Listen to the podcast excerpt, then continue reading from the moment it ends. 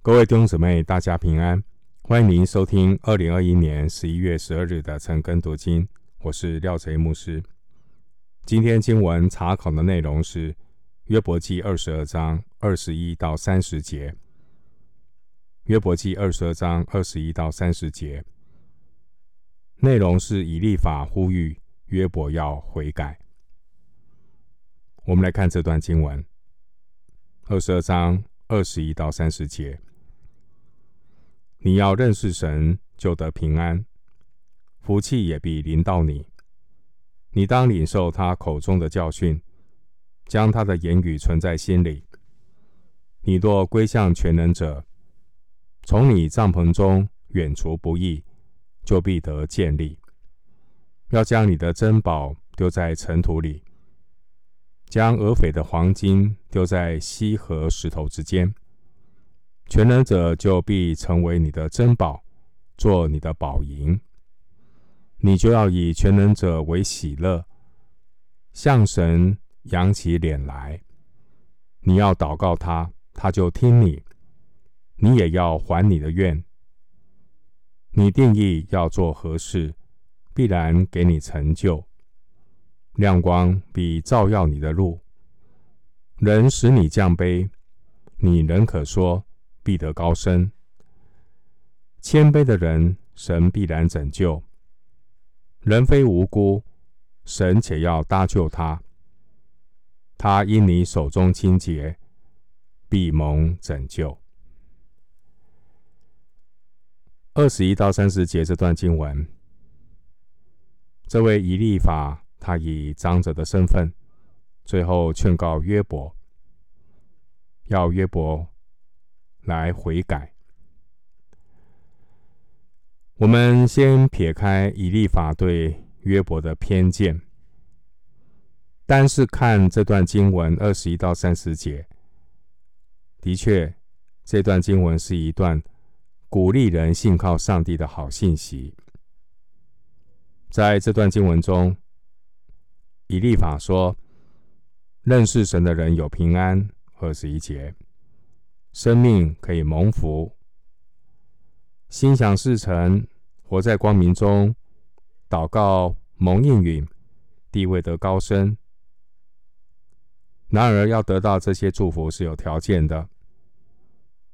以立法认为，一个蒙上帝赐福的人，他必须是一个听从神的话、生活圣洁、看万事如粪土这样的一个谦卑人。我们可以参考二十二节、二十三节、二十四节到二十六节，还有二十九节。以利法认为，只要约伯他肯回头，必然可以得救。三十节。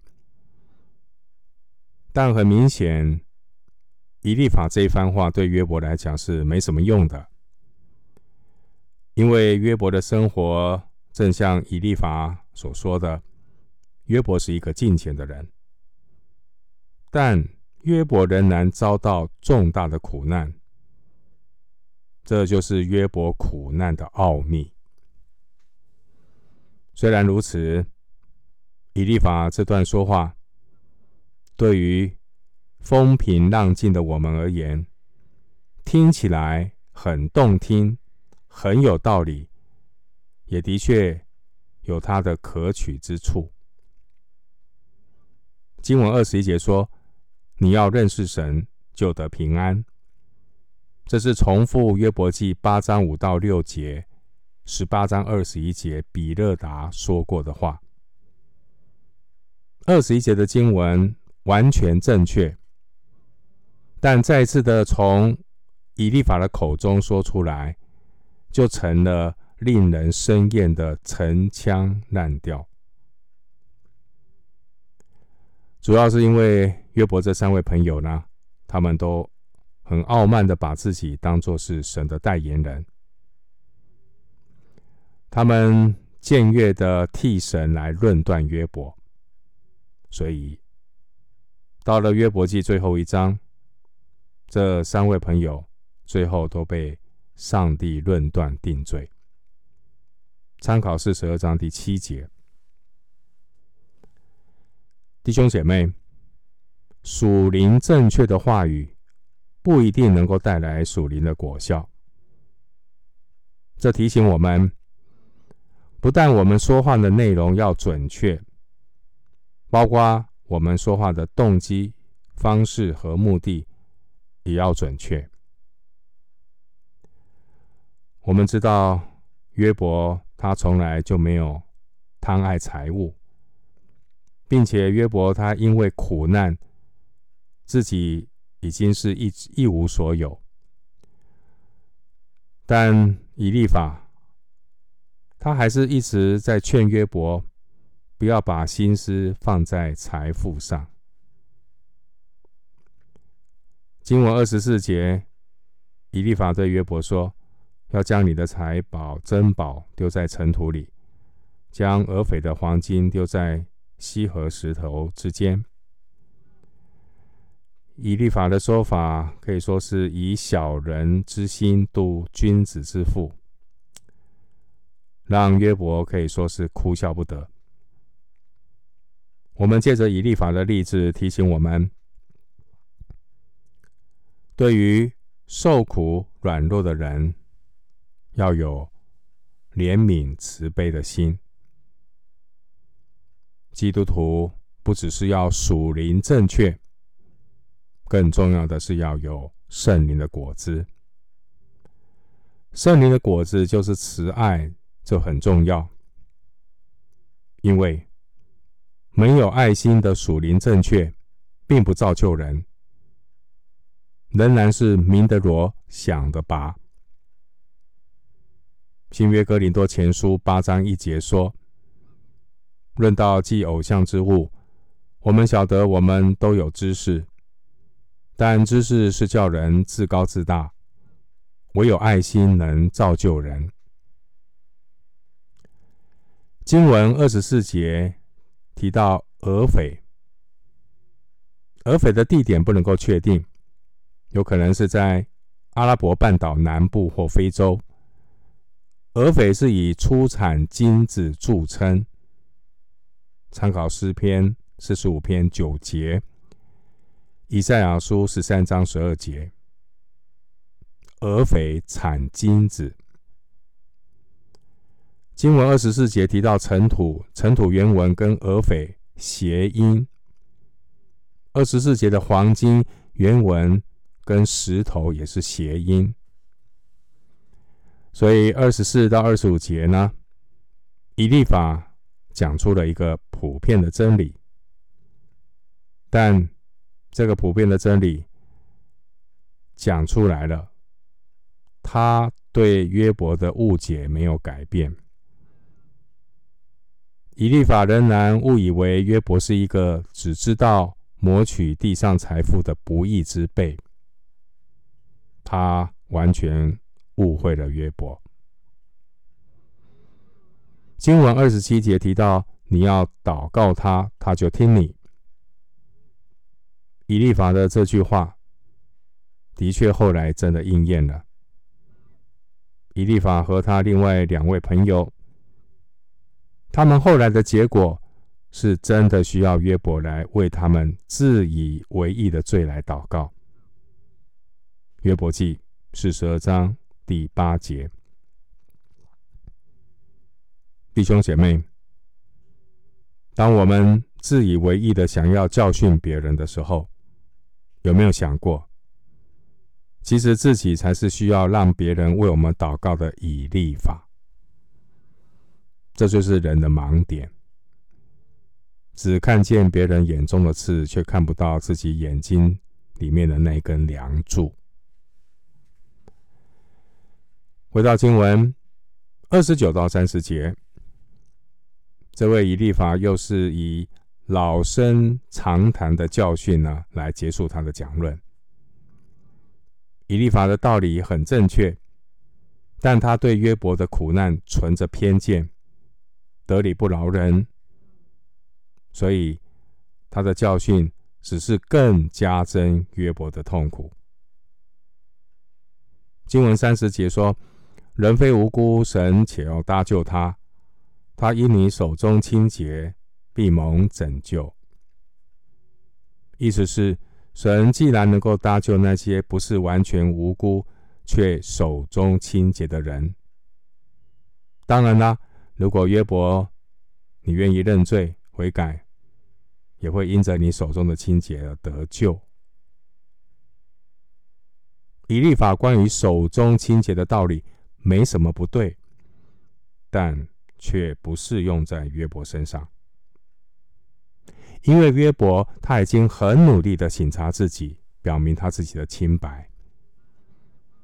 在约伯记九章三十节说：“用碱洁净我的手。”他很努力，他为自己到底有什么样的罪恶过犯呢？他省察自己，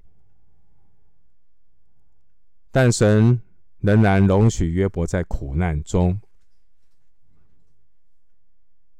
约伯，他是诚实的人，他不能够因为要脱离苦难，换取上帝的赐福，就违背自己的良心，自欺欺人，去承认自己没有犯过的罪。今天这段经文二十一到三十节，这位以利法在退场之前。说了一大篇属灵的漂亮话，几乎每一句都是美丽的金句。